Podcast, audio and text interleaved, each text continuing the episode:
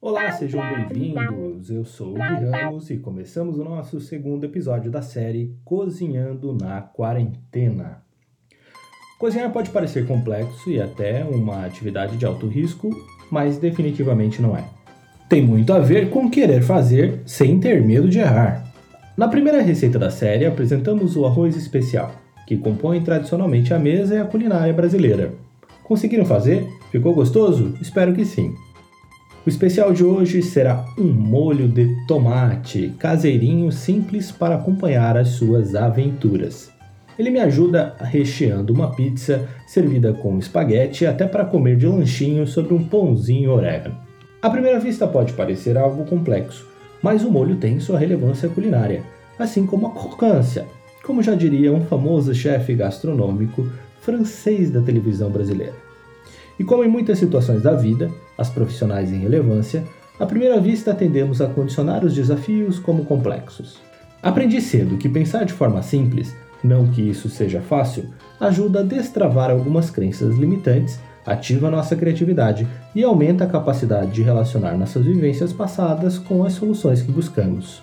Por isso, e com isso em mente, vamos pôr a mão na massa e mostrar como isso pode acontecer com você também.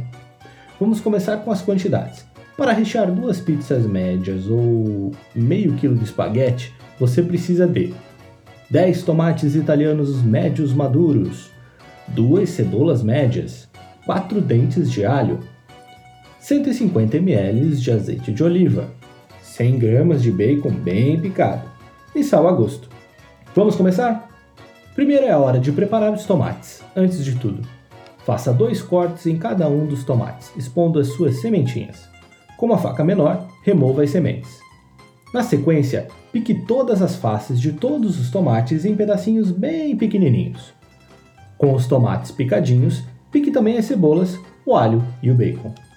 Com isso preparado, aqueça metade do azeite de oliva e na sequência doure as cebolas, o alho e o bacon todos juntos. Com eles douradinhos, o cheiro já deve ter deixado a casa mais que perfumada. Aquele momento que o povo diz: Que fome, meu Deus! Em fogo baixo, lembre-se disso, coloque os tomates, sal a gosto e comece a mexer com uma colher de madeira, de preferência. Pode parecer loucura, mas esses tomates misturados com os douradinhos e somados ao tempo de cozimento em fogo baixo serão seu molho. Muita gente não acreditou. Aqui você precisa exercitar a paciência para não deixar seus tomates grudarem no fundo da panela. Em alguns momentos você pode pensar em adicionar água. Não faça isso. Lembra do azeite que sobrou? Isso mesmo. Caso comece a secar demais seus tomatinhos, vá regando com azeite.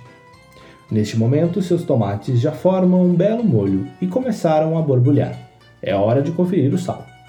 Pronto, seu molho está pronto. Simples, mas não simplista. Agora é hora de aproveitar e usar o seu molho sem parar.